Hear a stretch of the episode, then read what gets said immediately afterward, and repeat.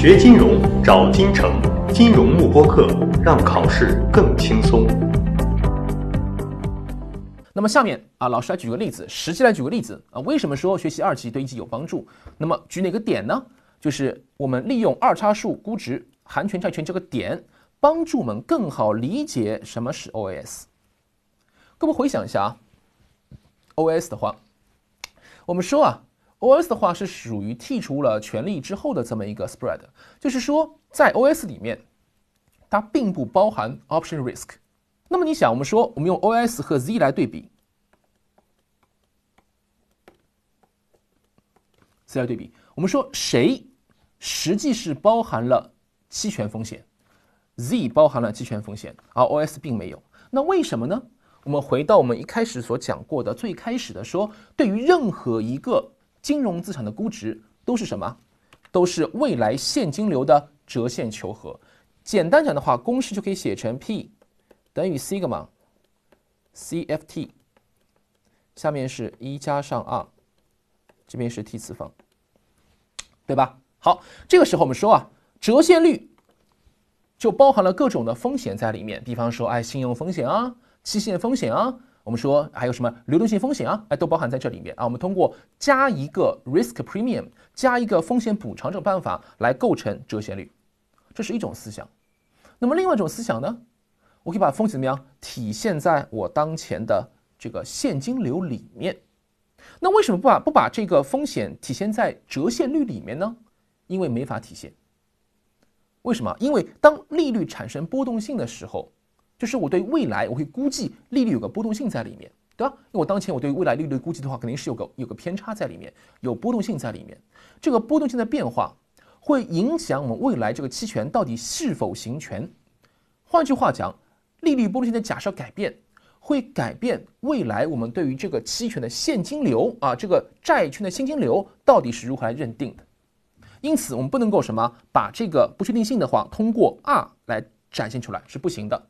只能把它放在我们的这个 CF 放在分子上来展现出来。那怎么展现呢？我们通过二叉树来体现出当前啊，当利率波动性我进行了利率波动假设之后，那么我当前这个期权到底是行权还是不行权？那我们来看一下，我们先简单说一下什么是二叉树。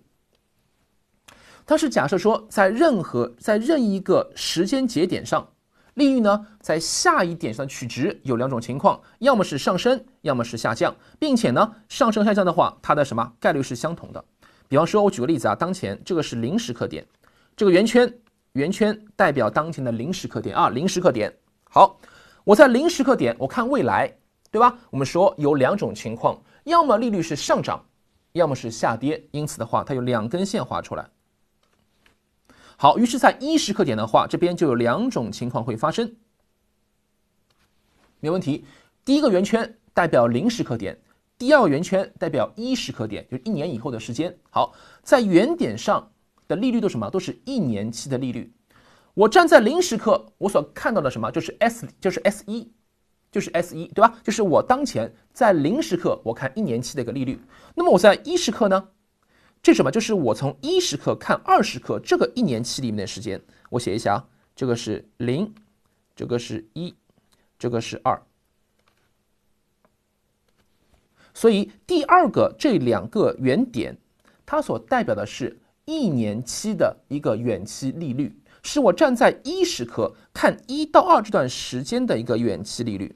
有两种情况，对于我期初来讲，要么是上升，要么是下降。有两种情况，没问题。好，那么再往下，在一时刻呢，同样的，我们说往二十克走，它也分两种情况，利率上升或者利率下降，因此它也一样可以，它也一样可以再往下划两个圈，一个是这个，一个是在这里。同样的，这边也是可以画出一个圈，画出两个节点来，这个就是二叉树，就是二叉树。OK，我们这边。看这一点啊，这边我是给各位写了一个完整的二叉树。好，I 零代表零时刻的一年期利率，I 一 H，I 一这个 i e l 啥意思呢？在一时刻看未来一年期的远期利率，H 代表我相对零时刻我是向上走了，L 代表 low 向下走了。好，这边 I 二 HH 代表了二十克看二三十克一年期的远期利率。这个时候的话，H H 代表，哎，我在前面两期的话都是上面都是向上走的。好，那么 H L 呢，就代表了第一期我是向上，第二期我是向下。那么 L L 呢，就是两期都是向下推断的。好，同样的再构成下面一个。所以你讲我已经写了啊，就是 I E H 的话就代表了在节点一，就是一时刻的一年期的一个远期利率啊。好，那么这个是二叉树，二叉树。好，那我们在构建的时候，我们是怎么构建的呀？这边我们不展开啊，简单说一下。首先，我先找什么？我先找一个 spot rate，或者说 spot curve，找到计期的利率曲线。我通过一些方法啊，固定的方法，把我当前的计期利率曲线，把它变成这个二叉树。然后呢，在每个节点上，我加一个 OS 来估计含权债券。注意了，这个 OS 的话，我是加在每一个。节点上，I 零加 I 一，H L，I 二的 HHHL L，L 这些 I 三都要加，在每个节点上我加一个 OS spread，来帮它来衡量我的一个含权债权。好，再往下我们看一下，假设当前我得到了一个二叉树，在这里啊，这边呢是这个是四点五，这个是七点二，这个是五点三，哎，这个是我什么？是我在当前时刻，是我在当前时刻。所获得的一个二叉树。好，假设当前有一只不含权债券，我们先说不含权债券啊，我们先使用一下。呃，它是两年期的，然后呢，par value 是一百，然后百分之六的 coupon。那么你想，我当前这是零时刻，这是一时刻，这是二时刻。那么我在二时刻的话，我的现金流是多少呢？本金是一百块钱。好，期末的话呢，还有什么属于我第二年的六块钱的一个什么 coupon？因此，在二期末的话，现金流是一百零六块钱，一百加六，一百零六块钱，没问题。好，然后的话呢，往前折线，往前折线，我往前折线到一十科目，一十科目，我要看一下这笔一百零六块钱，在我一十科目的话，到底值多少钱？因此，把它往前折线，用什么率折啊？用七点二和，哎呦，用七点二和五点三分别什么来折线？来折线，OK 啊，好，我们下面来看一下公式，在这里给各位写了，VEH 就代表说在一时刻这个点上，啊向上走这个节点上，我当前这个现值是多少呢？一百一百块钱，是指我当前的话在二十克的这个本金六块钱，是我在二十克这个 coupon 一百零六块钱，然后呢除以百分之七点二，折现得到九十八块八毛八，好，这是我向上的一种情况。那么向下情况是多少呢？当前呢有，稍等啊，老师把这个稍微调整一下。好，下面呢就是我当前五点三，因此的话我是一百零六除以一点零五三等于是一百点六六。好，这两个数字的话再往前折一期。概率注意了，各是二分之一，向上是二分之一，向下也是二分之一，所以在 V 零这个点上的话呢，咱们就是二分之一乘以这边是一百零四点八八，加上二分之一乘以一百零六点六六。哎，各位同学想，这边不是九十八和一百吗？哪来的一百零四和一百零六呢？注意啊，我们说 coupon 是每年支付一次的，因此的话，在期末有六块钱，在什么一年期也有六块钱，因此。九十八点八八是指我在期末的一百零六块钱，我折到一时刻是多少钱？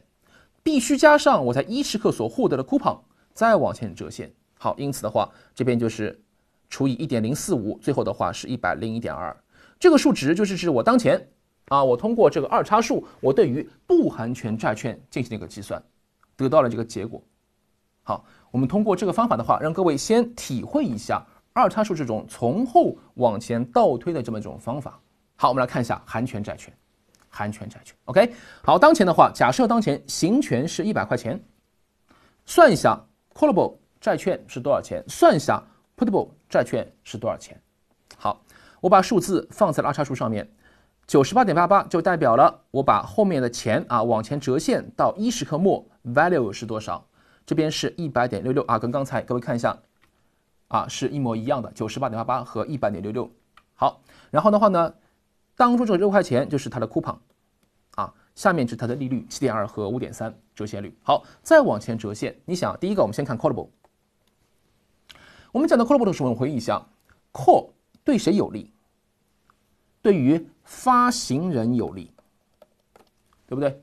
对于发行人有利。那么什么时候我愿意我用我们愿意行权呢？我们说发行人什么时候愿意行权呢？哎，他说当利率下降的时候，发行人愿意行权。为什么？因为当利率下降的时候的话，发行人呢可以把旧的债券先赎回来，然后的话呢，我重新发利率更低的一个新的债券，降低我的财务成本。啊，因此，当利率下降，就是债券价格上升的时候，发行人更愿意行权。因此，你来看一下，当前咱们说，如果在一时刻末我要判定一次一时刻末扩的特性到底会不会行权呢？你看，九十八点八八会不会行权？还有一百点六六会不会行权？九十八点八会不会行权？不会行权，不会行权。为什么？因为当前这个债券价格值九十八块八毛八。发行人以一百块钱把它买，把它买回去，他不会这么做，因此他不会去行权。那么你看一下下面一个，价券价格值一百点六六，而发行人可以一百块钱把它买走，因此呢，他就行权了。因此我们说这个数字改一改，变成一百。好，把这两笔钱加上它的一个什么 coupon，然后呢往前折现。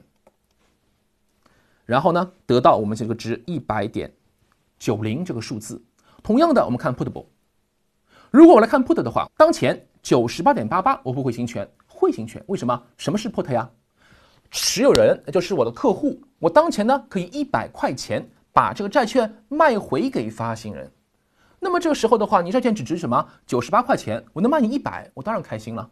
因此，这个价格只要低于我当前的行权这个叫执行执行价格的话呢？这个客户的话就会行权，因此在上端的话，它是低于一百的话行权，因此把它划掉就变成一百。